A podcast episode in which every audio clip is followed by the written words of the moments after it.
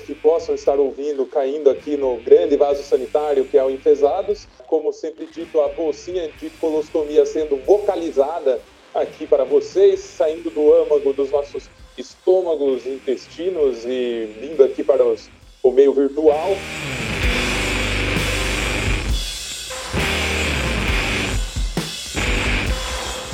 É, na semana passada tivemos uma grande polêmica, um assunto disruptivo, um assunto com vários lados, um assunto que não se esgotou e não se esgotará com certeza naquele episódio, visto que ainda saímos com várias dúvidas e várias outras teorias aí levantadas pelo Selvagem, né? É, com certas correlações governamentais e com mortes e com várias incidências é, muito fantasmagóricas no meio do processo e claramente iremos discuti-los ao longo do, do, do, tempo, né, do processo aqui do Pesados. É, só para lembrar, estamos gravando isso daqui no dia 16 de agosto de 2021 é, e hoje, dentro dessa questão que a gente veio trazendo de discutir é, macro temas até o momento, né, é, trazendo aí alguma pauta já pré-definida simplesmente na temática e não na, nas falas, tá? Isso daqui a gente faz realmente, deixa tudo bem livre. Não nos conversamos durante a semana exatamente para não poluir a conversa do que a gente for tendo aqui. A ideia é que realmente seja tudo oriundo de bate-papo entre a gente, né?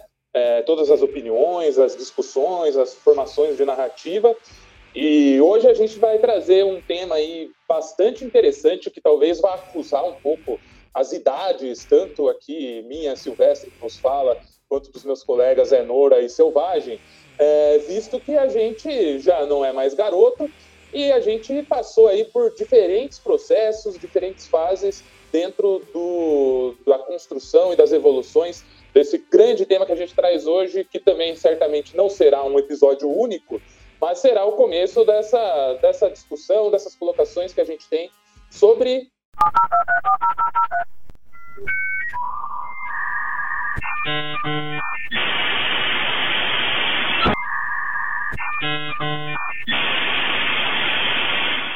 A tecnologia.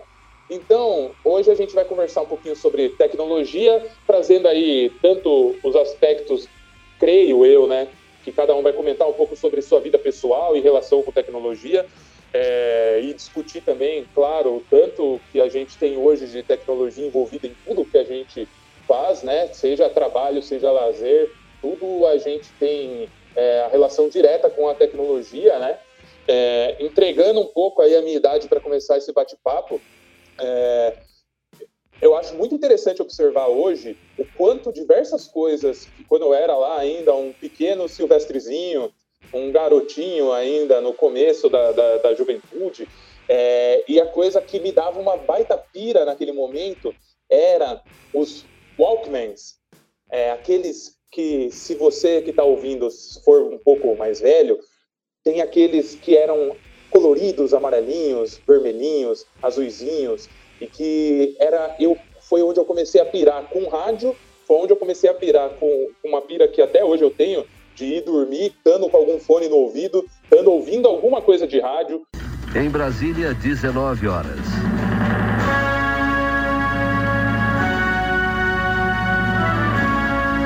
Hoje a gente aí nesse mar de podcasts, né?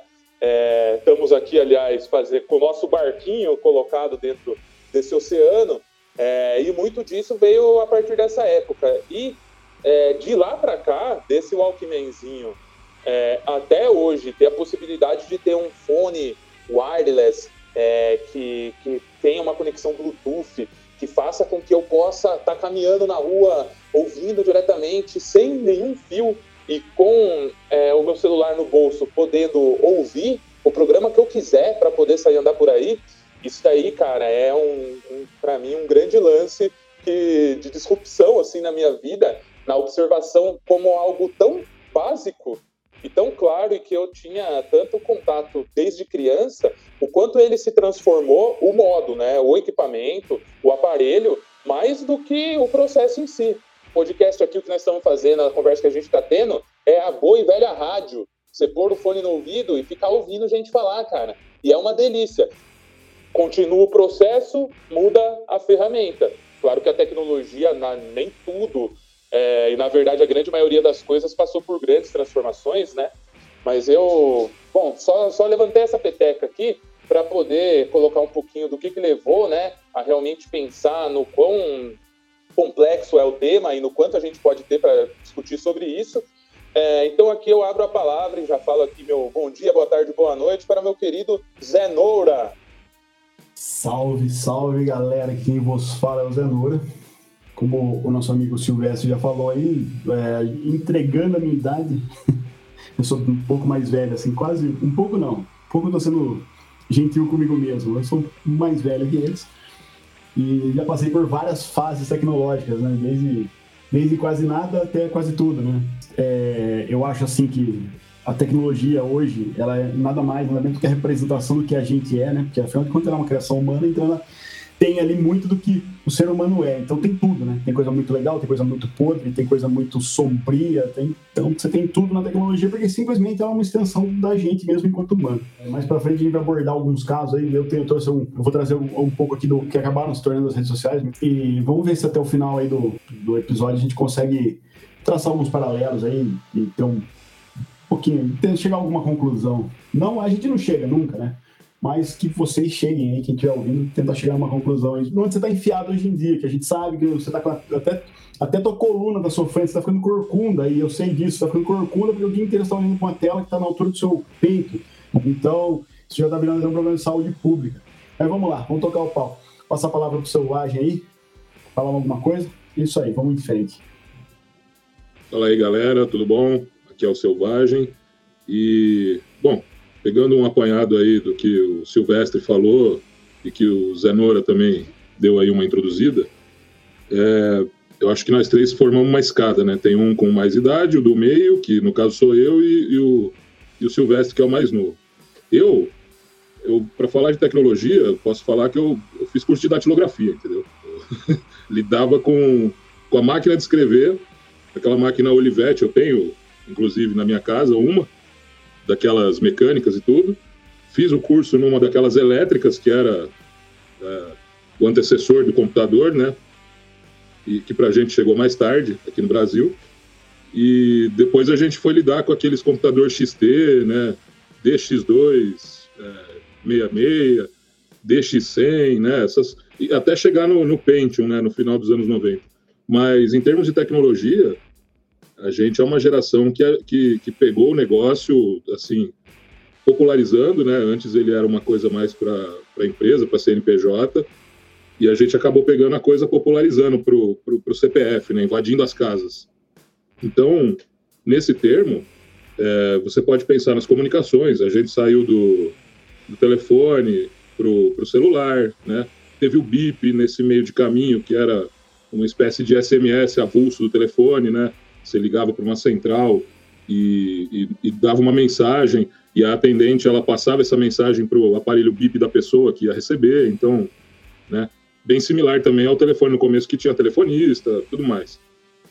E sei lá, a minha impressão nesses 30, né, 30 anos aí de da máquina de escrever até o, o, o computador primário, assim, que, que até aquele Windows, né, da, da transição do DOS para o Windows, a coisa foi até que foi regular, né?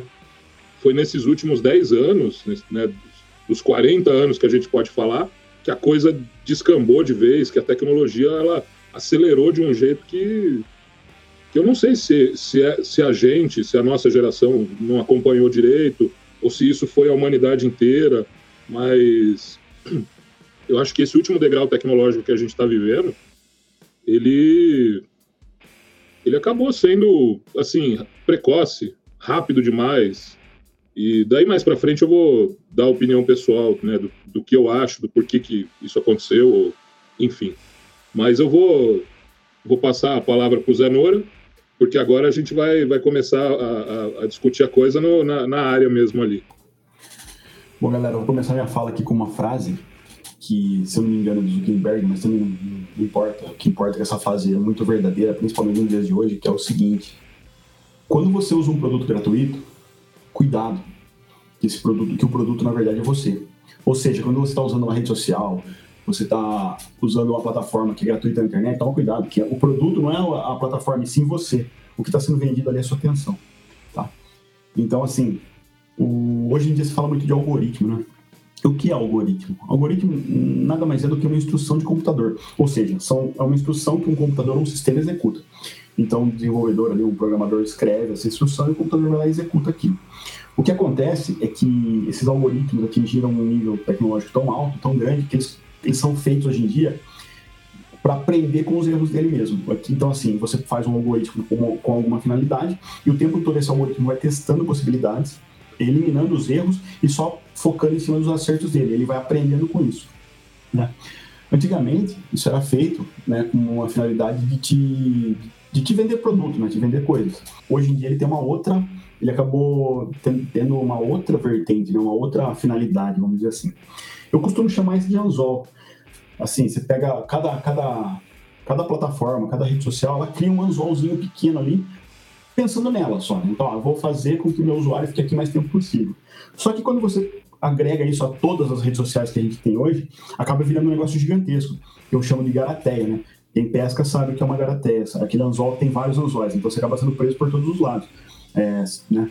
É, então, assim, existem engenheiros especializados nesse tipo de coisa, para desenvolver algoritmos cada vez que aprendem cada vez mais e, e acabam entendendo melhor o seu perfil para fazer você ficar mais tempo naquela rede social. Qual o problema disso?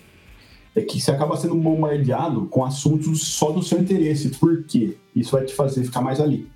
E daí, quando você fica mais ali naquela rede social, acaba, eles acabam vendendo a sua atenção. É isso que eles vendem a sua atenção para os clientes deles, né? Então, assim, o grande problema disso é, dessa, dessa estrutura de te prender numa rede social, que o efeito colateral é esse, né? Que você acaba vendo só aquilo que te interessa. Então, é, você não vê outras coisas diferentes do seu ponto de vista. E você acaba ficando alienado a outros assuntos. Quando isso entra no viés político, ideológico, isso fica muito perigoso, porque você acaba não tendo outros pontos de vista em relação a isso, e você acaba acreditando é, que só aquilo que você enxerga é a verdade, ou seja, que aquilo que você está vendo é a totalidade das coisas, né? Isso é muito perigoso e a gente está vendo isso agora, né? É, porque, mesmo porque a indústria da fake news aprendeu a usar essa, essa ferramenta. Então, a, a, existem pessoas, né, existem verdadeiras estruturas que pensam exatamente nisso, de como bombardear o indivíduo com fake news e ele passa a acreditar naquilo como verdade absoluta, porque ele não tem outros pontos de vista, né? Isso é muito perigoso. É, voltando à parte das redes sociais aí, então, assim, se a gente pegar as quatro grandes aí do mercado hoje, né, vamos colocar assim, YouTube, Facebook, Instagram e TikTok. Ah, um parênteses, o TikTok, que tem é, o, os algoritmos deles são muito bons em entender o perfil do usuário e passar a entregar só aquilo que o usuário se interessa, para que o usuário fique mais tempo nele. Então, só falando dessas quatro que eu disse aí, né, o YouTube, Facebook, Instagram e TikTok, já representa quantos por cento do tempo que você fica na internet só dentro dessas redes sociais? E olha outra coisa interessante que eu estou percebendo também, que o YouTube ele está me entregando conteúdos diferentes nas diferentes horas do dia.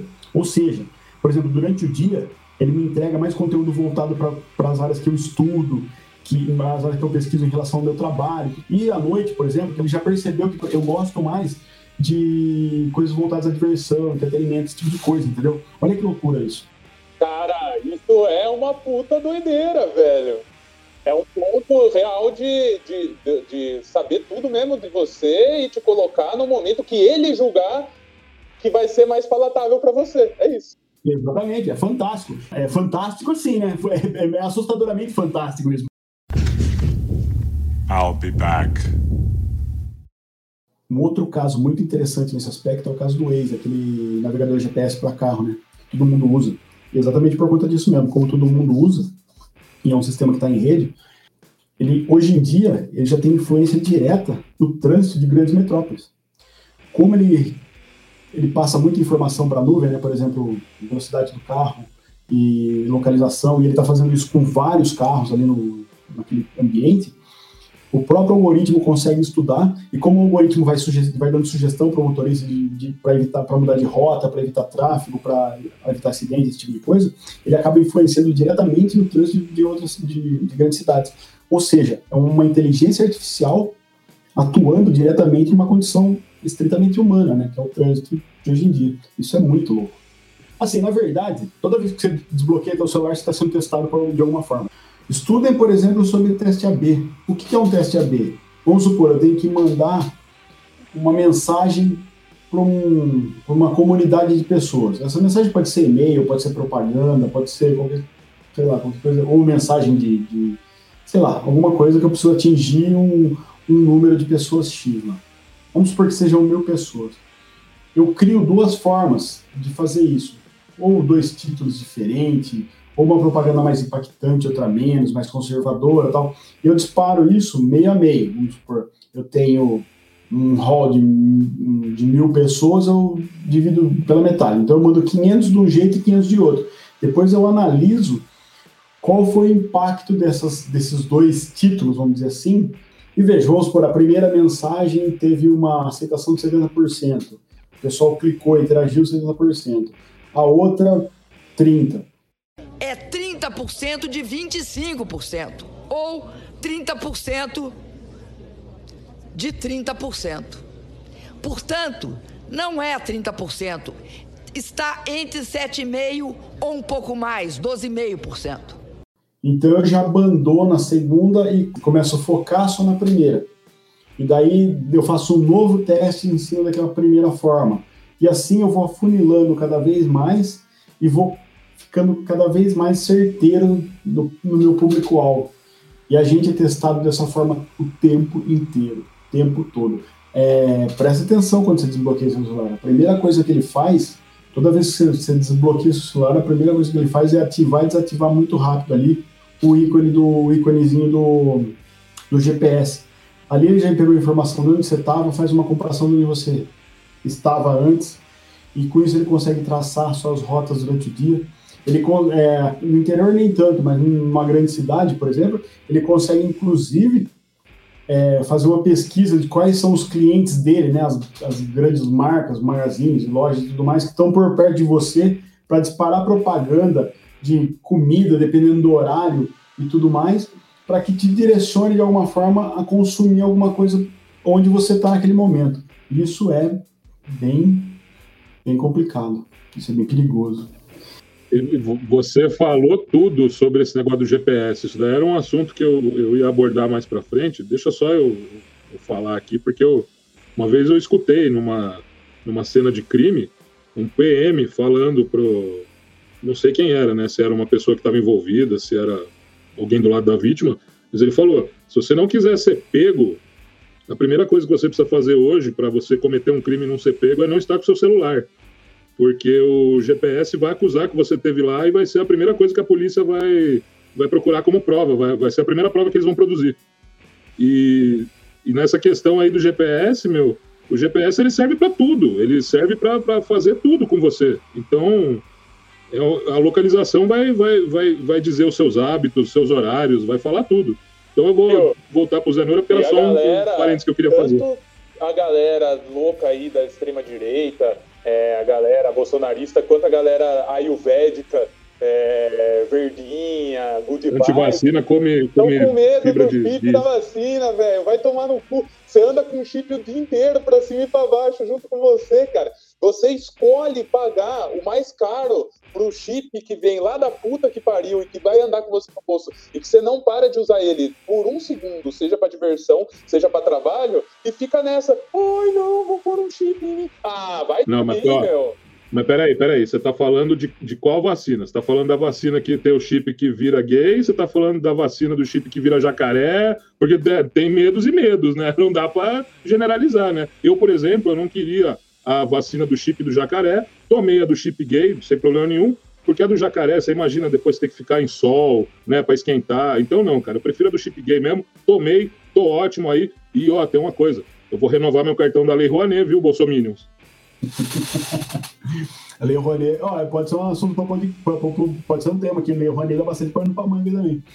Bom, voltando aqui, o eu ia falar, o que eu, que eu concluo disso, assim, cara, é que eu não vejo isso como uma grande conspiração orquestrada. Não, não é, cara. Simplesmente cada um puxou um tijolinho pro seu lado. Meu, e, e, o que importa é vender. Então, tipo, puxo, eu faço um pouquinho no meu aqui, o outro faz um pouquinho no seu lá. Aquilo que eu te falei, você pega os quatro grandes aí, que é YouTube, Facebook, Instagram e TikTok.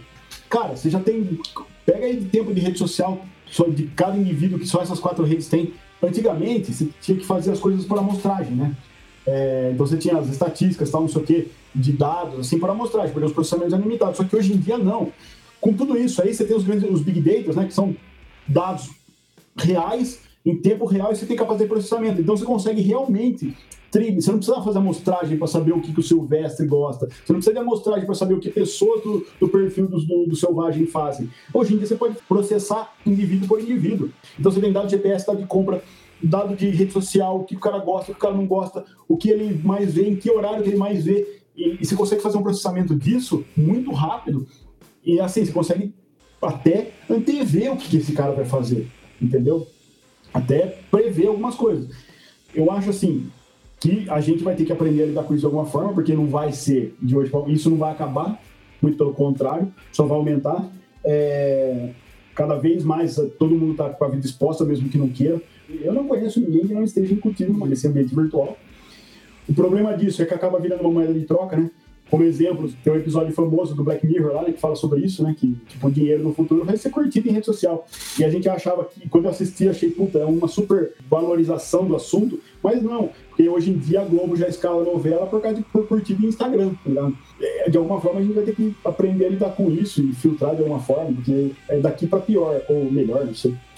Era isso que eu tinha que falar aí um pouco para vocês. Viu, só para não, não perder esse um ponto que eu achei muito interessante que o Zé Noura trouxe aí, foi essa questão das questões da capacidade de prever situações, né, que traz a Big, o Big Data, que traz é, você ter essa rede massiva de dados para poder utilizar, você vai garimpando eles, vai levando ao entendimento massivo do perfil de, de cada pessoa e do grupo em determinada região, em determinado país, em determinado local, tudo isso sendo bem detalhado. Eu lembro, isso daí foi lá para o começo dos anos 10 aí, 2011, talvez, 2012, é, que começou a sair na mídia algumas questões relacionadas lá nos Estados Unidos é, com empresa de cartão de crédito, que daí de repente chegou na casa do, do, do cara é, uma propaganda de fralda, de coisa para criança, assim, e o cara virou e falou: Viu, o que vocês estão me mandando isso daqui? Eu já tenho uma filha crescida já, de 16 anos de idade e tal, né? Por que, que vocês estão me mandando isso? É, né, eu não sou cliente alvo do que vocês estão é, oferecendo. E pouco tempo depois o cara fica sabendo que a filha dele estava grávida. e foi tudo em cima é, de já né, um processo inicial onde, cara, e daí ali começou a pipocar essas questões, né? Do cara começar a, a, a, ter, a ter noções e vender e esse tipo de, de dado, né? De, de essa afinalada no, no dado, assim, para vender como comércio mesmo porque a pessoa consegue saber antes da própria pessoa em si que vai tomar a decisão quando ela vai casar, quando ela vai ter filho, quando. Cara, isso é, é, é quando o Zé Noura fala a questão lá do Black Mirror, tem muita coisa ali que realmente eu olho hoje eu falo, cara, como pode? A coisa só está indo cada vez mais para esse lado. É, e, a, e, a, grande pergunta, a grande dúvida que fica é onde isso vai parar, cara? Porque assim, é, é, é, muito massa de observar que quando eu ali era um, um jovem, é, eu as, tecnologia, as tecnologias vinham surgindo e facilmente eu já pegava na mão, já sabia meio o que fazer, como fazer, como lidar com aquela tecnologia e tudo mais. Hoje começou a aparecer tanta coisa que eu já não sei mais lidar. Eu, mesmo minha profissão não estando diretamente relacionada é, a desenvolvimento de tecnologia mais do que ao uso em si. É, mas assim, eu tive que procurar estudar de novo, fazer uma, um novo curso de especialização para poder, exatamente por olhar e falar assim, cara, se eu não ficar me atualizando nessa porra, eu vou ficar para trás, cara, eu não vou mais saber mexer nas coisas, meu. E, e isso é muito louco, porque é, é, vai se criando uma dimensão de necessidade de é, de você sempre, além de ter o contato direto com a tecnologia, é, de você ter que aprender e reaprender cada vez mais, é, lidar tanto com coisas que você já conheceu, conceitos e princípios que já foram apresentados, mas que eles vão criando tantas novas roupagens que se você não vai se atualizando, é, você realmente. Eu comecei a sentir que estava surgindo na minha mão um osso, um pedaço de osso, crescendo pelo no meu pé e que eu ia ter que voltar para a caverna porque em determinado momento, acho que é isso, é isso que vai se levar, esse desenvolvimento frenético e, e dentro dessa loucura. E daí, é, só para compartilhar aí também com vocês, é, um dos aspectos desse curso que eu tô, que eu tô fazendo, né, é, veio muito em cima de inovação, né, inovação tecnológica e tudo mais. Cara, eu fiquei em choque com certos dados que eu não fazia ideia e que se eu não fosse atrás desse conhecimento eu não ia fazer ideia, como ter a clara noção hoje que é uma quarta revolução industrial, é, que a tecnologia ela realmente chegou a um ponto agora de ruptura, é, onde, como, como comentado ali é, pelo pessoal e discutido durante o curso, é, antes, as outras revoluções industriais, você tinha um processo em que você precisava de gente. Então, você tirou o cara que lá, ele era um, um, um agricultor que cultivava, que lavrava, que morava no sítiozinho e tal, e daí você veio com, com, a primeira revolução industrial falando, não, cara, mas você vai ter espaço, a gente vai encaixar você, porque lá na fábrica precisa ter um parafuso que precisa ser apertado por alguém. E você vai ser esse alguém, você vai ganhar remuneração para poder ter isso tal e tudo mais. Hoje, não é mais parafuso, não tem mais parafuso para ser apertado, cara. É, então, uma, uma, um grande. Só, só para lançar aqui mesmo, alguns dados que foram passados ali que me deixaram meio em choque foram 65% dos jovens em idade escolar hoje vão atuar em profissões que ainda não existem. Hoje. E é, sendo levantadas algumas questões que o pessoal daí foi, foi perguntando, né? Foi questionando, tá, mas se isso vai acontecer, isso vai acontecer porque certas profissões elas vão cair no ostracismo, como o Selvagem comentou, que ele fez curso de datilografia. Esse foi um que é, foi muito característico aqui no Brasil, né? Observar essa transição ali dos 80 para os 90 e esse como sendo um curso que né, acabou, ninguém precisa mais de datilógrafo. E daí, é, o, que, que, ele, o que, que veio sendo trazido, né? Veio assim, cara, 2030 já há as previsões mostrando que, por exemplo, banco vai ser tudo virtual, não vai mais ter atendente de banco, você não vai mais ter esse tipo de, de, de serviço tanto quanto o contador também. Coloca-se que será outra profissão que ela será extinta, assim como certamente haverá uma grande sequência nesse desenvolvimento desenfreado de inovação, que cada dia mais vai surgindo coisa nova. E daí, uma discussão que eu achei muito interessante é, foi uma questão que, que o pessoal trouxe de dados lá da Indonésia, é, onde lá toda a mão de obra que existe no país, basicamente 75% dela é de pessoal que trabalha em montadora. A previsão é que a partir de 2030 você não tenha mais esses empregos e você não tenha mais essa necessidade desse trabalho. E daí você pode olhar e falar assim, tá, o que fazer? O que vai acontecer com essas pessoas? E isso daí começa a puxar o, ponto de discussão da questão da renda básica universal, exatamente para garantir que essas pessoas que, que principalmente em locais de, de terceiro mundo, que né, é, onde o pessoal é empregado para trabalhar diretamente apertando o parafuso, por assim dizer, colocando minhas aspas aqui no vídeo, é, como, como, eles vão se encaixar no mercado de trabalho, sendo que o processo agora não vai mais depender do que você consegue fazer fisicamente, mas vai depender do que você consegue fazer baseado em conhecimento e com esse conhecimento baseado em tecnologia. Então não vai ter mais a, a parafuso para apertar. Para onde que vão essas pessoas? E daí o pessoal colocou: ah, beleza, vamos então pensar que a renda básica universal seja um processo mais dinâmico e interessante de se pensar para essas pessoas terem o que comer, poderem ter suas famílias e tudo mais. Quem vai pagar essa conta? Os países de primeiro mundo. Os europeus vão lá pagar a conta da, da, da renda básica da Indonésia? Estados Unidos vai lá e vai pôr dinheiro para fazer isso? É, vendo aí o histórico da civilização do mundo moderno, eu duvido muito.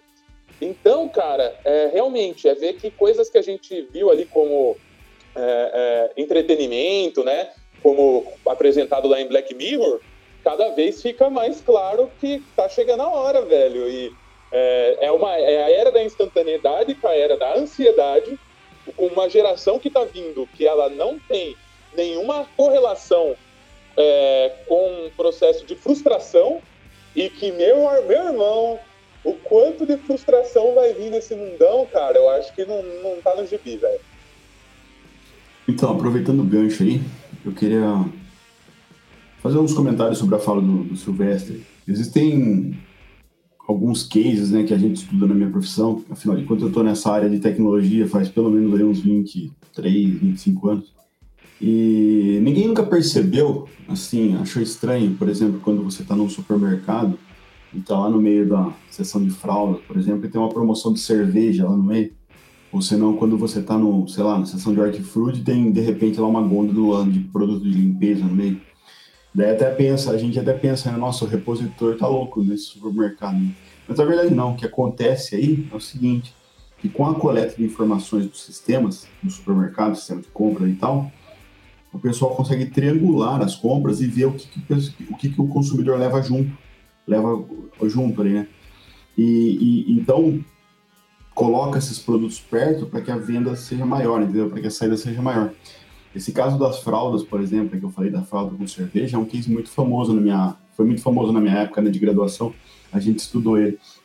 Que na verdade, a partir do sistema, o, vendo né, que o pessoal, essa relação entre fralda e cerveja, descobriu-se que o, que o que acontece é o seguinte: geralmente quem vai para o mercado comprar fralda é o pai, porque a mãe que fica em casa cuidando dessa criança em fase de amamentação ali e tudo mais, ela não sai, né? Então é o pai que vai para o mercado buscar, buscar a fralda. Então, se você colocar a cerveja próxima à fralda, é, você aumenta exponencialmente a venda de cerveja, entendeu? Isso é muito interessante. Isso foi, aconteceu a partir de um, de um case estudado. Hoje em dia, os sistemas são capazes de fazer isso sozinho, né? É, as inteligências artificiais, como eu já disse aí, eles conseguem fazer, é, eles são programados para estudando esse tipo de caso e fazer isso sozinho e depois sugerir, inclusive, a realocação física do mercado, né? É, outra coisa interessante que acontece a partir do estudo de sistemas, assim, é o seguinte: isso acontece, acontece em grandes metrópoles, assim, né? Com, com hipermercados. Que você chega no, no caixa, e a hora que você digita lá seu CPF, qualquer coisa assim, o caixa te sugere alguma coisa que você sempre leva. Por exemplo, ah, senhor, o senhor não vai levar hoje, o, sei lá, o feijão que o senhor sempre leva? Por quê? Eles têm suas informações ali e, de repente, é ou no final da compra, né, na hora que você passa toda a compra, o, o caixa te sugere, o senhor, o senhor não vai levar, fala teu nome e sugere, né, o senhor não vai levar tal item hoje? Na verdade, o sistema faz uma análise. É, sabe, já se sabe que aquele cliente que está ali no caixa e que você tem um padrão de compra e de repente naquele dia você não está levando os itens que são do seu padrão. Então o caixa te sugere, porque pode ser que você tenha esquecido. E isso é uma forma que o mercado encontrou ali de simular aquela, como que, como que eu vou dizer, aquela, aquela intimidade, né? Aquela proximidade que você tinha com o dono da vendinha de vila antigamente, né? Que você chegava lá na, na, na mercearia do, do seu Zé lá, com a cadernetinha, e ele sabia quais eram os seus gostos, né? Hoje tem aquele feijão que você gosta, ó, chegou batata fresquinha aqui e tal. Então é o jeito que o supermercado tem de simular essa proximidade, essa intimidade, né? É totalmente eletrônico hoje em dia, mas é uma forma, né? E a pessoa se sente até de alguma forma acolhida ali pelo mercado. E, e essas migalhas, vamos dizer assim, fazem uma grande diferença no final. Né? É, outra coisa que o Silvestre falou é em relação ao medo que ele tem de tecnologia, né? Que ele se sentiu um homem das cavernas quando ele pegou um aparelho novo ali. Cara, uma coisa que eu tenho que falar sobre isso, fica tranquilo, porque assim, não se assuste, tá?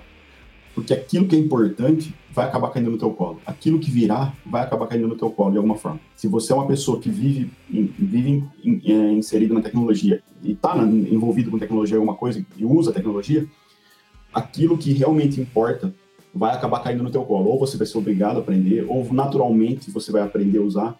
Eu, né, na, na minha área de tecnologia, vejo isso o tempo todo. É muita coisa nova que chega todo dia. Só que nem tudo aquilo vai continuar, vai, vai se perpetuar. Então, então, simplesmente aquilo que é importante continua. Por exemplo, no meu caso, como eu sou um profissional de, de, de tecnologia, é, existem milhões de coisas que chegam todo tempo. E eu já vi muita gente quebrar a cara. Chega alguma ideia mirabolante que fala, nossa, isso vai ser o futuro, né? Ou a tecnologia do futuro vai ser essa.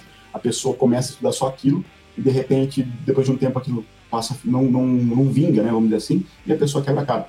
Eu já vi muita coisa acontecer nesse sentido, tá? Com pessoas próximas a mim, desde a minha época de graduação até agora. Bom, outra coisa que o Silvestre falou aí em relação às demissões e tal e tudo mais, eu não sou tão pragmático assim, né?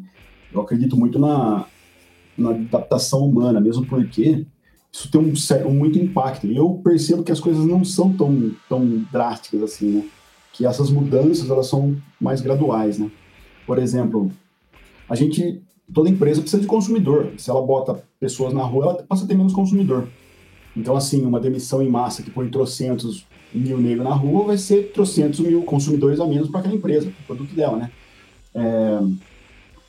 Então, assim, as empresas elas tentam manter o mínimo do bem-estar, o mínimo possível do bem-estar para que a produção seja constante, assim como o consumo também seja, né? Porque uma coisa depende da outra. O Harari fala muito disso no livro Sapiens, né? Que ele diz que, que as empresas aprenderam, né? Que adianta, então, assim, não adianta você demitir, sair demitindo para ter uma, uma diminuição de custo, porque afinal de contas você tem você tem que ter consumidores para aqui, para sua empresa. Então, acaba se buscando um equilíbrio. É, tem um, um videozinho muito bom, bem antigo, que chama a Verdade, a Verdade sobre as Coisas, se eu não me engano. E lá fala da famosa seta dourada, né? Que a gente é feito para alimentar aquela seta dourada, que é para fazer o, o, o, capitalismo rodar, o capital rodar. Então, é lógico que toda vez que você tem um, uma grande ruptura, assim, você tem um impacto grande. Mas isso, eu acho que é, é um, não é, ele é desovado. Eu acho que isso é, é diluído, né? Em, no tempo. Então, a princípio, quando a gente enxerga uma, uma ação dessa, parece que é uma coisa, nossa, vai acabar o mundo. Mas a hora que isso vai acontecendo, vai sendo gradual. Aqui na nossa região, por exemplo, que é no interior de São Paulo, a gente tem o caso da, da cana-de-açúcar, que quando as empresas começaram a automatizar, acabar com queimada e tudo mais, ficou, ficou-se muito preocupado com, com o trabalhador rural, né? E que muita gente ia ficar sem emprego e tudo mais. Mas, de alguma forma, no começo, sim, teve uma, um certo impacto brusco, mas depois isso foi sendo é, diluído, foi sendo um pouquinho menos drástico, assim, e muitos profissionais foram é, relocados em outras funções melhores ou piores, mas de alguma forma foram, isso foi diluído ali, então não foi tão impactante. Bom, eu não vou entregar a profissão dos meus amigos, aí, dos meus outros dois amigos, mas eles são diretamente envolvidos com produção rural, com agronomia, esse tipo de coisa. Mas eles podem me responder melhor. O consumo que a gente tem hoje em dia de alimentos era inimaginável há 20, 30 anos atrás. Se você falasse que o mundo ia ter 7,5 bilhões de pessoas, há 20 anos atrás isso, se imaginaria que seria um colapso na alimentação. E não, a coisa foi se adaptando, né? as novas tecnologias melhorando a produção de alimento, é, melhoramento genético e tudo mais, que hoje você consegue suprir essa necessidade. Então eu acho mesmo, eu continuo achando que o ser humano é muito adaptável. Né? Então, por, por, isso que eu falo que eu não sou tão pragmático assim. Quando a gente pensa numa coisa estanque, assim, que ah, vai mudar, é lógico que vai ter um impacto. Mas eu percebo, sei lá, que isso, isso é meio diluído né, no tempo e a coisa não é tão impactante assim. Tem gente que sofre, claro, tem, sempre tem, principalmente no começo. Mas depois as coisas se adaptam e, e aquilo que eu falei, né, o ser humano tem que ter pelo menos. As empresas perceberam que o, que o que a, a, comunidade tem que ter um mínimo ali de, de bem-estar para que a seta dourada continue sendo alimentada. Sou rica! Eu sou rica!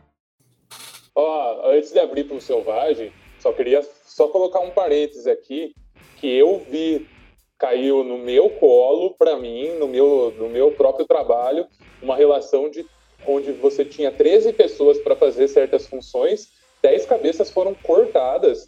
Tem gente que está trabalhando de disque moto, tem gente que está então, cara, a coisa eu acho que é, é, o fator disruptivo desse momento, é, eu concordo, tem que ter consumidor, tem que ter tudo isso. É, mas eu acho que o tanto de gente nesse momento é, que vai acabar é, caindo aí nessa, nessa, nessa guilhotina a partir da questão da tecnologia em si, vai ser muito grande, cara. Eu acredito que vai ter uma grande dificuldade aí no mundão de conseguir é, repor, sabe, condições econômicas para esse pessoal. Mas vamos ver, vamos ver, porque faz todo sentido, óbvio. O sistema ele precisa de ter gente girando, a economia rodando, gente consumindo, ganhando dinheiro, fazendo. Mas, é, cara, o, o, problema, no meu ponto de vista, é só a velocidade, a disruptura do processo que está sendo passado hoje, que eu acho que ele é, se apresenta de uma maneira colossalmente mais rápida do que outros processos que a gente já passou. Mas também eu não estou aqui para cagar regra e para falar o que vai acontecer, porque eu primeiro não sou vidente, segundo, é, é, né? Segundo, não sei realmente o que, que pode vir a acontecer. A gente está aqui confabulando e é por isso que aqui chamei pesados. Por isso que aqui é bolsinha de colostomia. E agora passa aí a palavra. Nós estamos deixando, ficamos nessa aqui, eu e Noro, o Selvagem está ali fazendo caras e bocas. Vamos, vamos ver o que, que ele tem para falar. Pode soltar o barulho da descarga aí, por favor.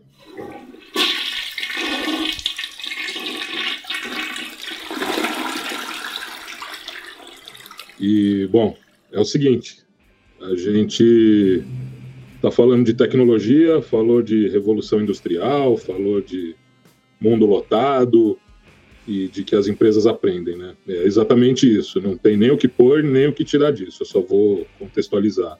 E antes eu vou explicar. Realmente, o mundo é muito lotado, já tem muita gente e, é um, e a gente continua crescendo. É, ainda que menos que antes, a gente continua crescendo, em algumas regiões menos, mas enfim. É, como tem muita gente, não tem problema é, que a tecnologia desaloje rapidamente algumas vidas, porque o mercado não está preocupado com vidas. O mercado está preocupado com vidas que podem consumir. E as vidas que não podem consumir, que morram mesmo de fome. É assim que, que, que as elites pensam, né? Ninguém aqui é, é, é idólatra de, de carneirinhos, né? A gente sabe com quem a gente está lidando. A gente... É, para quem é criacionista, a gente veio de um Deus do Velho Testamento que mata por qualquer motivo de decepção, sendo que se ele é tudo, como é que ele se decepciona, né? E para quem é da ciência, a gente evoluiu de seres que matavam na pedrada, na mordida, na... Então, assim, é, a cabeça dos mais evoluídos, é, dos mais adaptados, dos que estão mandando em toda coisa, ela não é diferente da cabeça do, do primitivo selvagem, né? Que, desculpa tocar o nome aí, ele é assim mesmo, entendeu? A humanidade está nisso. A humanidade, ela, a gente está é, nesse caminho, né? continuamos evoluindo através da sobrevivência violenta e, enfim, o cérebro ainda está desenvolvendo. Não dá para a gente dizer que a inteligência é uma coisa é, velha, né? A inteligência é uma coisa nova, a gente não sabe lidar direito com ela.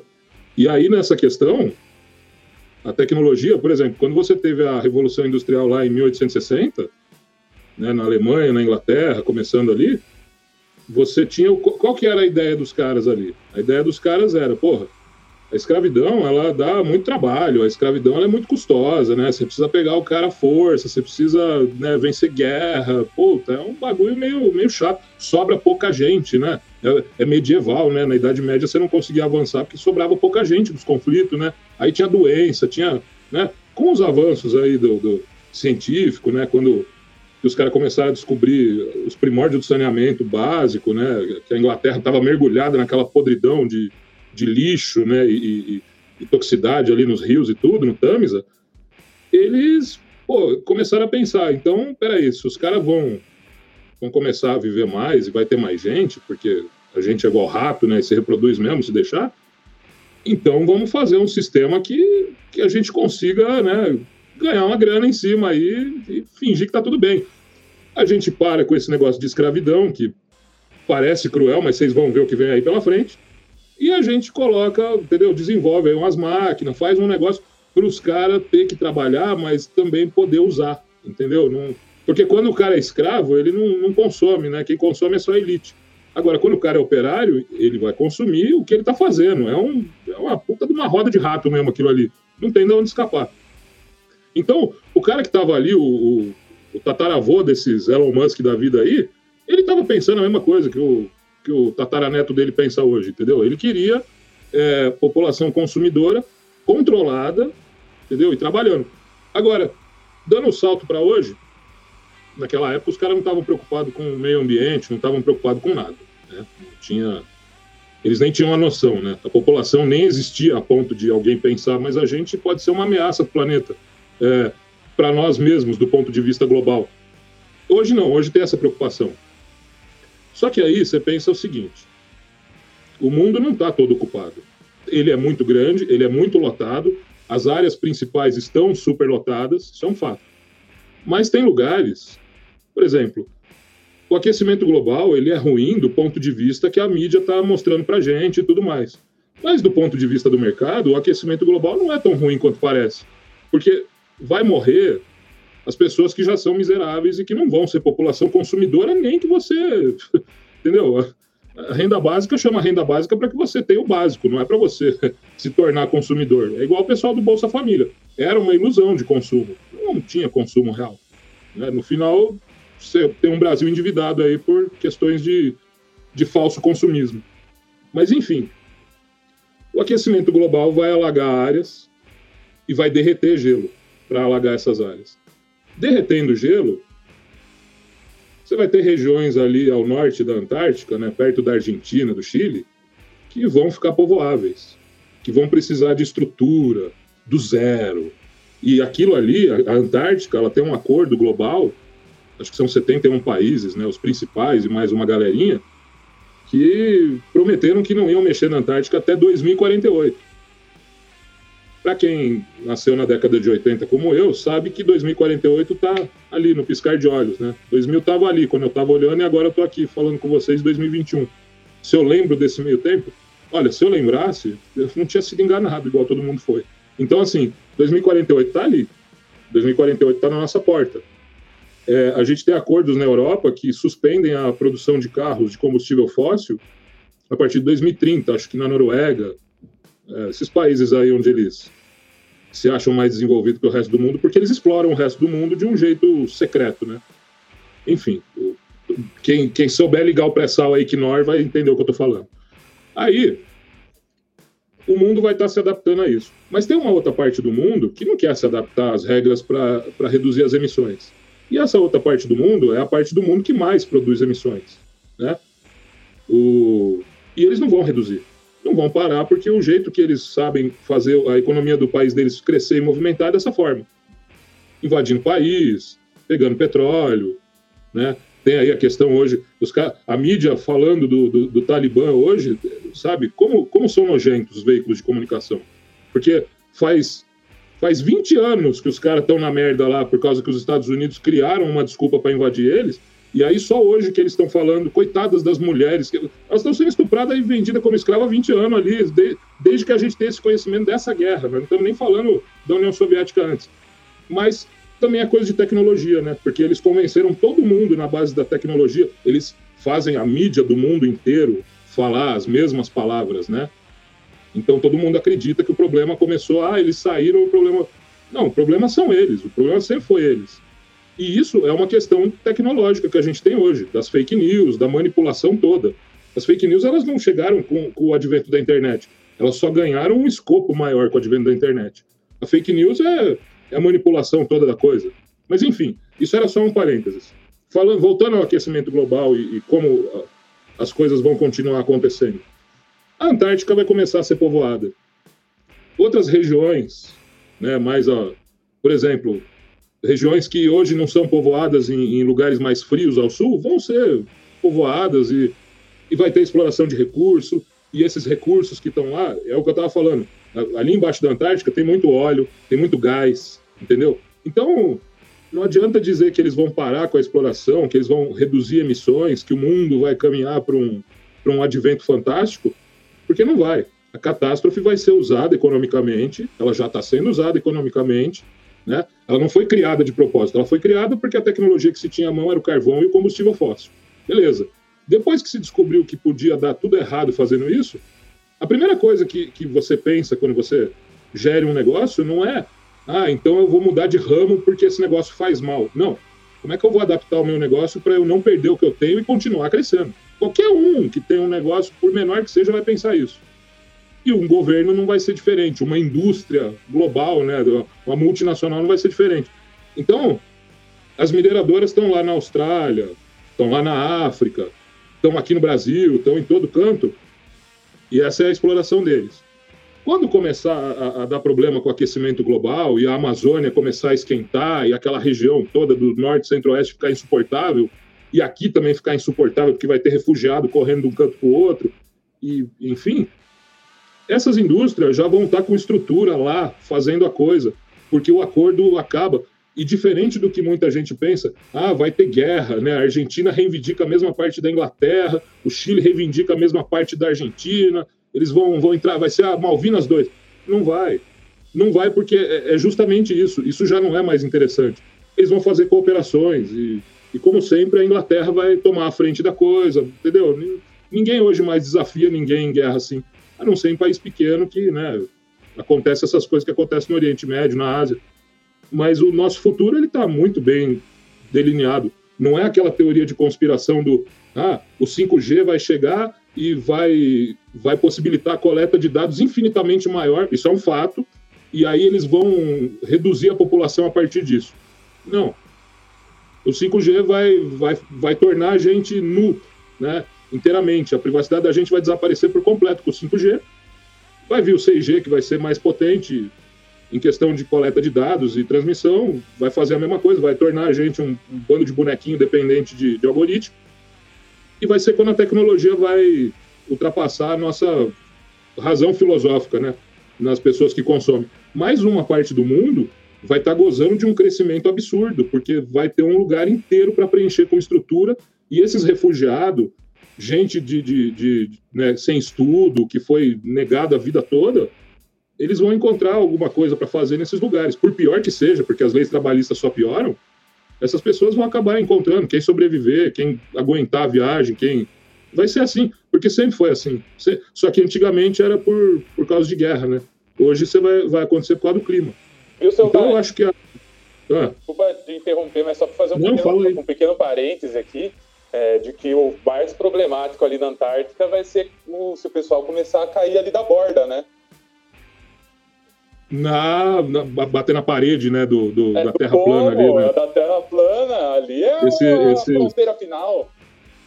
Vai ter lugar para terra planista lá, com certeza, viu? Esses daí vão ser os que vão ser contratados primeiro. Eles vão falar, vão, vocês vão trabalhar lá na borda, reforçando a parede lá. Não, mas eu só quis fazer a piadinha porque não tem como deixar de fazer piada com terra plana. E também, mas assim, é, achei fantásticas as contribuições no sentido de levantar coisas que elas são realmente muito reais, assim. Aliás, é um macro tema que vai ser muito interessante da gente trazer aqui para discussão também, que é essa questão da, das mudanças climáticas, né? O pessoal conveniou taxar tudo como aquecimento global, quando aquecimento global é uma das partes do que é, na verdade, o processo de mudança climática, né? Que, que, que, é um processo real, que, como o Selvagem bem trouxe, já se tem toda essa discussão. Só queria comentar essa questão que eu acho muito interessante, importante de, de, de todo mundo começar a se ligar, que a gente pode colocar sempre o mesmo ringue pautado nos mesmos peões. Então, esquerda, direita, tal, todo mundo vai sentir calor, todo mundo vai sentir muito frio, independente de, de qual seja o lado que você defenda ou você tenha maior simpatia, essa é uma questão que vai afetar todo mundo. E quando o Selvagem traz essa, essa, é, essa questão ali, tanto dos polos, que já está bem clara, né, essa questão do que, do que você já está tendo de descolamento ali, de geleira, de você tendo é, o derretimento né, de certas calotas importantes. E também já se tem essas previsões, né, de que até 2050 a previsão mais otimista que coloca um, uma mudança climática média na Terra de 2 graus já ser o suficiente para você tornar, por exemplo, uma linha do Equador inabitável. Se hoje tem problema a países que, ah, eu não gosto de imigrante e tal, as pessoas desse eixo central não vão ter mais onde morar, não vai mais conseguir estar onde elas estão hoje. Se a gente vê problema com isso hoje, meu irmão, só aguarde, porque o problema vai ser feio, meu. Ah, bom, isso, isso é uma coisa que me preocupa muito. Eu, eu, concordo com todas as frases que a galera fala a respeito de, de aquecimento global, de qualquer, qual é o termo que você usou, Silvestre, agora? É mudança, mudança climática. Desde que coloque assim, para nós no final. Ah, sim, exato. Porque, cara, porque isso aqui, velho, o dia que a gente sumir, com uma limpada de garganta, a Terra se acerta de novo em 2, 3 mil anos, 5 mil anos, vai, que é que pra, geologicamente vai, é, é, um, é um nada, né? Cara, Na verdade, assim, qualquer mudança brusca que a Terra tenha é um ajuste maior do que qualquer estrago que a gente pode causar. Mas a gente é comprovado que a gente causa um estrago, isso é um fato.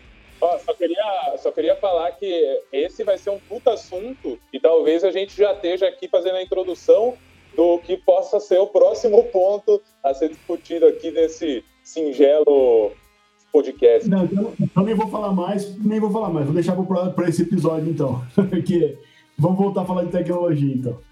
Eu penso que é o seguinte, é lógico que sempre o, o primeiro impacto você tem um problema, você tem um, um desequilíbrio, certo?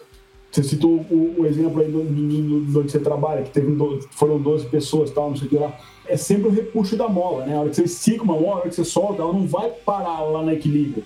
Ela vai pro outro lado, daqui a pouco ela volta para esse, vai pro outro, volta para esse, até que ela vai se estabilizando. E o ser humano tem muito essa facilidade, vamos dizer assim. É lógico. Isso eu estou generalizando ao máximo, né? Você tem pontos de, de terríveis, assim, de desequilíbrio social gigantesco, né? Você pega a África, o próprio Oriente Médio, que é uma infernal nesse aspecto. Né? Uma coisa que eu sei também é que, tecnologicamente falando, a gente tem condições, por exemplo, assim, de acabar com fome. Hoje em dia, fome, vamos por assim, já não é mais um problema insolucionável, vamos dizer assim, como era décadas atrás. O que acontece é uma má administração da coisa, né? uma, má, uma por vontade política, por, por, por vontade é, de grandes corporações. É tem comida para alimentar o mundo inteiro, só não tem dinheiro para pagar por ela no, em determinados locais. Você sabe, mas então, você sabe quanto você precisaria doar por mês para acabar com a fome no mundo? Se todo mundo doasse que pode, puder, doasse uma quantia X para acabar com a fome do mundo, você sabe quanto seria essa, essa quantia? Não, não faço a menor ideia. Não, também não. 12 dólares. 12 dólares. Se cada um que pode doar 12 dólares por mês doasse esses 12 dólares, acabaria a fome no mundo. Só que o problema é você administrar esse dinheiro para que ele chegue onde deveria. Entendeu? E essa é a maior merda. A corrupção. Então precisa é. só de um bilionário na guilhotina, ué. Então a gente não tem mais problema de, de, de, de, de geração de alimento, vamos dizer assim. A gente não tem, teoricamente, problema, tirando a Covid agora, que eu acredito que mais uns dois anos vai, vai ser totalmente. É, vai ser totalmente diluída né, no meio das outras coisas. Então, assim, os problemas são solucionáveis hoje em dia a gente que cria os novos, eu acho que também são diluídos. O problema, hoje em dia, o problema da terra é administrativo. É tipo assim, é. Vou mudar esse termo, não é administrativo, é de logística da coisa. Envolvendo corrupção, envolvendo interesse e tudo mais. Mas, assim, os problemas mesmo que a gente tem seriam resolvidos, seriam solucionáveis, vamos dizer assim, entendeu? A gente já tem estrutura tecnológica para resolver os problemas que existem, entendeu? E a coisa, eu acho que ela vai se moldando, porque a não ser quando é uma coisa muito crítica, como uma, como uma guerra, por exemplo, assim, ou uma situação dessa que o Oriente está vivendo hoje, as coisas elas são moldáveis e são adaptáveis, porque afinal de contas você, tem, você chega num limite mínimo do aceitável, né? E que, cara, infelizmente, tem gente que vai viver só desse limite, mas tem gente que, tipo, outros lugares consegue. É complicado, cara, é um assunto bem. Eu não sei se eu consegui ser meio, muito claro no que eu falei, e nem sei se eu tenho razão também no que eu falei, isso não interessa, né? Mas é a, a, princípio, sim, rola um impacto. Sei lá, vai, ter, vai, ter, vai rolar um certo sofrimento, vai rolar, mas com o tempo isso vai se diluindo e a coisa se acerta de alguma forma. Ah, assim, querendo falar uma, uma coisa rápida sobre isso, é que assim, sofrimento sempre teve, né? Nunca, nunca parou de ter, né? Nesse momento a gente está tendo sofrimento na Síria já faz 11 anos, a gente está tendo sofrimento lá no Afeganistão faz 20, a gente teve o terremoto no Haiti, que é uma curiosidade, assim, né? O Haiti e a República Dominicana ficam na mesma ilha, mas é só o Haiti que sofre terremoto e é só o Haiti que, que se ferra. Nunca acontece muita coisa na República Dominicana. Eu não estou opondo teoria de conspiração nenhuma, é só uma curiosidade. E, mas enfim, a gente sempre viveu isso e a gente sempre viveu em função de, de grupos menores que comandam tudo, né? O, e a tecnologia a, única coisa que eu vejo de ruim na tecnologia, eu vejo muita coisa positiva, mas a única coisa de ruim que eu vejo é que ela transforma a gente em mais dependente do que a gente era uma geração antes. Por exemplo, antes da Revolução Industrial, é, tinha os senhores com terras por toda parte, mas você até conseguia é, ir para algum lugar, fazer sua moradia com os recursos que você tinha no lugar que você se instalava, caçar, pescar, plantar e viver, né? Aí depois da, da, da, do começo da, explosão das cidades, né, das ferrovias, né, da revolução industrial 1 consolidada, você teve as pessoas morando em, em casas com quintais, né, mini chácaras tal. Elas ainda conseguiam plantar, mas era só eh, ter um, dois pés de café, umas coisas assim, né? Depois, já na década de 70, com o computador, você tinha pessoas morando em casa que já não tinha quintal, você tinha garagem. Né? Que já é a minha geração, eu nasci nessa época, que não é nos anos 70, mas nos anos 80 era a mesma coisa.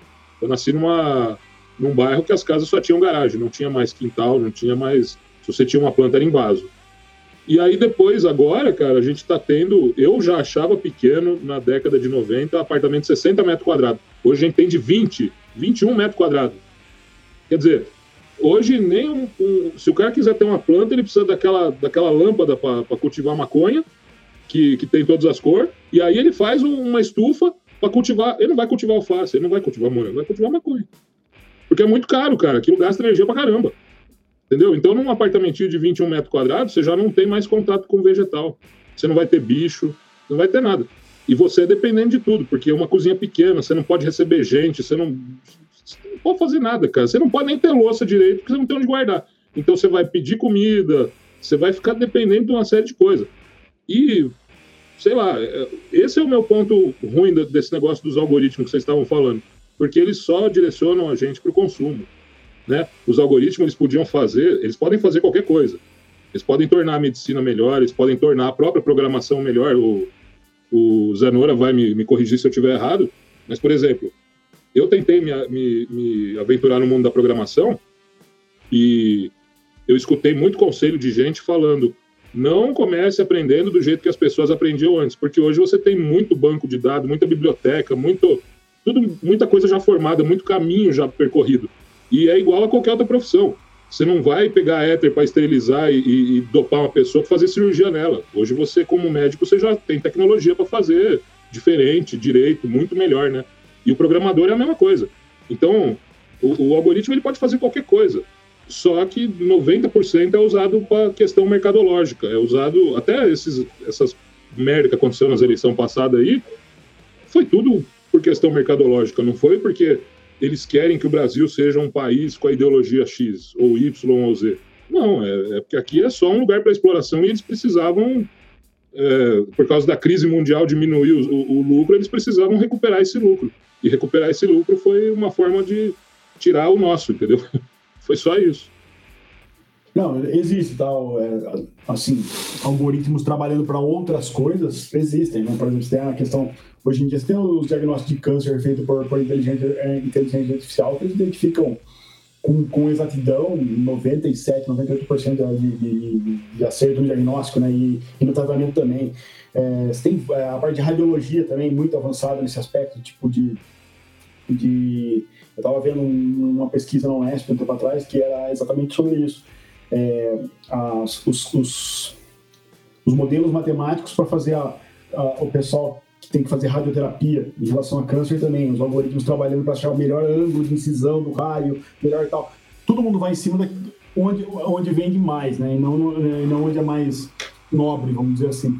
Mas tem, tá? Tem bastante coisa trabalhando em cima disso. É aquilo que, é aquilo que eu falei no começo é, nada mais é do que uma, uma, extensão da gente mesmo. Então, assim, você vai ter muita coisa boa, muita coisa ruim, muita gente sofrendo, muita gente feliz, e, e é, uma, é uma, uma, questão. É claro que é, essa, é assim, né? Eu, eu, costumo brincar e falar que a classe média, né? O, o vulgo pobre premium, premium ele é o condutor do dinheiro. A gente serve para conduzir dinheiro. Cara. A classe média serve para conduzir dinheiro como um fio de cobre, tá ligado? Dinheiro tem que rodar, tem que rodar e a gente faz ele rodar. Só isso. Você pegar ao pé da letra, assim, ó, tipo, pegar efetivamente daquilo que você ganha e aquilo que é ganho real teu, cara, é quase nada. Tipo, vai, tudo que você compra, tipo assim, já, o que você ganha do bruto já é diferente do líquido que você vai receber. Ainda mais hoje, né? Ainda mais hoje com, com o preço das coisas, a perda de, de valor compra é um negócio absurdo hoje, né? E a redução das leis trabalhistas também, né? Isso é uma questão no mundo todo. Sim, daí você vê as, as questões de, de, o que é de imposto. Então, tipo assim, tá, você comprou um, um, tudo que você consumiu, cara, uma, uma, boa porcentagem disso, tudo que você comprou como bem, uma boa porcentagem disso é imposto. Então, tipo, efetivamente mesmo, de ganho real daquilo que você. Do teu o que, que, que, você teve, tá ligado? É muito pouco. É muito pouco. Né? Então, é a tá função da parêntese, ó, esse, esse imposto de consumo é a coisa que eu mais odeio, porque cada vez que eu compro uma balinha e eu olho para ela, eu pago e eu penso que o Neymar paga tanto imposto quanto eu, se ele chupar a mesma bala, cara, me dá vontade de sair batendo nas pessoas. Mas aí a diferença no caso é que o pai do Neymar fez trambique, o seu trabalhou normal, só isso.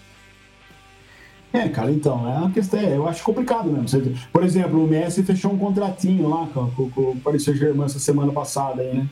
200 e não sei quantos milhões por, por ano o cara vai ganhar, velho. Tipo, não precisa, cara. Não tem, não precisa disso, tá ligado? Não precisa dessa grana, cara. Quem que então, sabe? mas, mas o, não precisa, e sim, ela podia estar ajudando muita gente, podia beneficiar centenas de, de, de milhares de famílias? Podia. Mas eu, por que, que eles pagam isso daí pro Messi?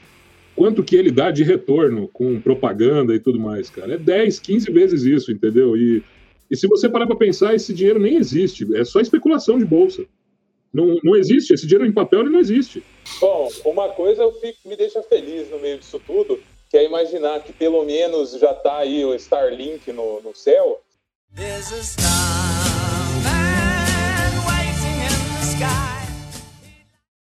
E se a coisa começar a virar para todos esses lados, essas previsões catastróficas aí, meu, pelo menos dá para ficar fazendo enfesados lá do meio do mato, lá longe. Olha isso. No momento em que a tecnologia chegar no ponto da gente conseguir gravar esse tipo de coisa aqui, eu estando lá no meio do mato, sem ter que conviver com nenhum outro tipo de ser humano, aí tá perfeito. Aí, para mim, é a fronteira da tecnologia servindo ao seu propósito mais bonito, que é me manter o mais longe possível de um monte de gente arrombada que eu não quero mais ver, que eu não quero mais estar perto, que não quero mais coexistir no mesmo ponto. Não, tô brincando. É só que vai ser muito bom a partir do momento que eu puder estar no meio do mato, gravando aqui um Empesados, eu vou ficar muito contente.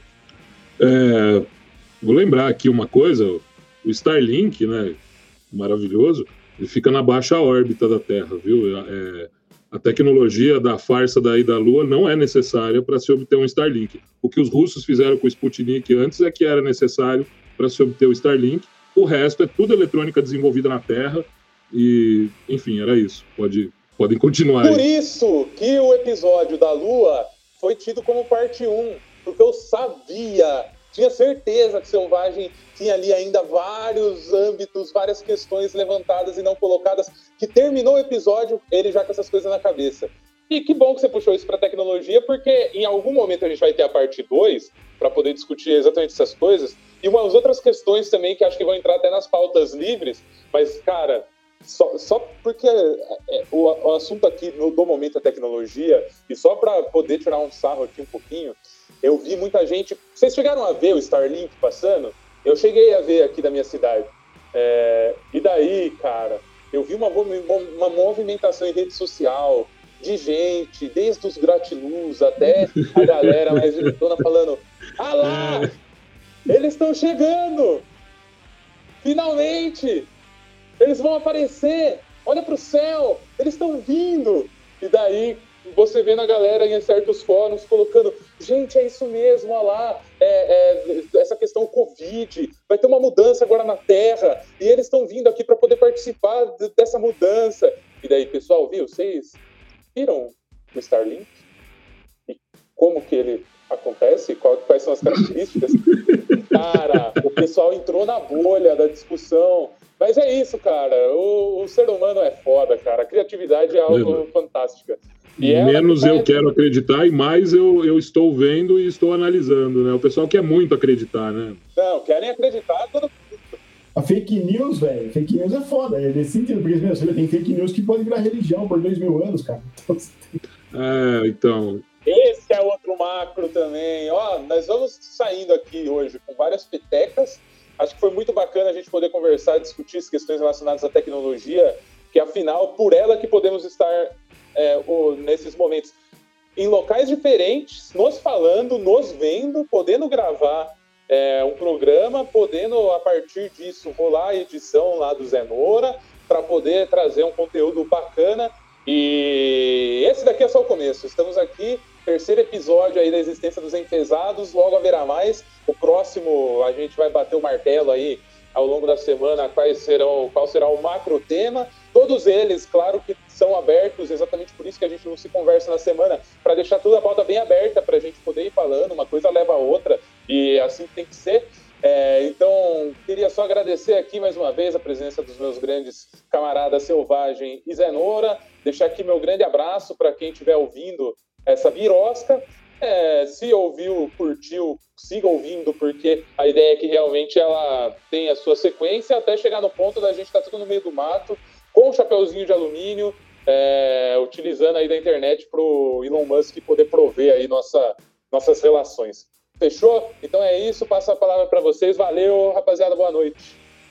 Bom, vou, vou despedir aqui falando, tipo, não tenham medo da, da tecnologia, mas usem-a com parcimônia, com moderação. É, assim, realmente, tipo, sorria, você está sendo filmado, rastreado e todos os lados possíveis o tempo inteiro. Então, é assim, aprenda a conviver com isso, porque não vai ser fácil se livrar disso. É, até quem menos usa tecnologia está inserida nela o tempo inteiro. Por um lado, isso é muito bom, porque, afinal de contas, a gente a média de a estimativa de vida do brasileiro aumentou nos últimos 50 anos consideravelmente e muito se dá à tecnologia. Então, tudo tem seu lado positivo e negativo. Cuidado com os golpes, os, principalmente os intrínsecos, né? Que esses são os piores, assim, que, né? E é isso, gente. Então, eu fico por aqui falando, falando isso. Cuidado, é, usem a tecnologia com parcimônia. É, é isso. Vamos chegando ao final de mais um aí, Enfesados. Muito bom. Adorei aí a, a discussão de hoje, foi bem legal. Falando de lugares diferentes, né? Vamos nossa solidariedade aí ao, ao pessoal de Moçambique aí que conseguiu se libertar dos, dos terroristas que os Estados Unidos ficam plantando lá para ficar roubando recurso deles, né? Que não é só aqui que eles dão golpe. E parabéns aí que eles conseguiram se libertar do, do Estado Islâmico, entre aspas, né? Que está também no leste da África atormentando a população lá que já sofre por simplesmente estar tá lá, né? E mas é isso, vamos finalizar aí bacana essa discussão de tecnologia. E é, a dica que eu dou é a mesma.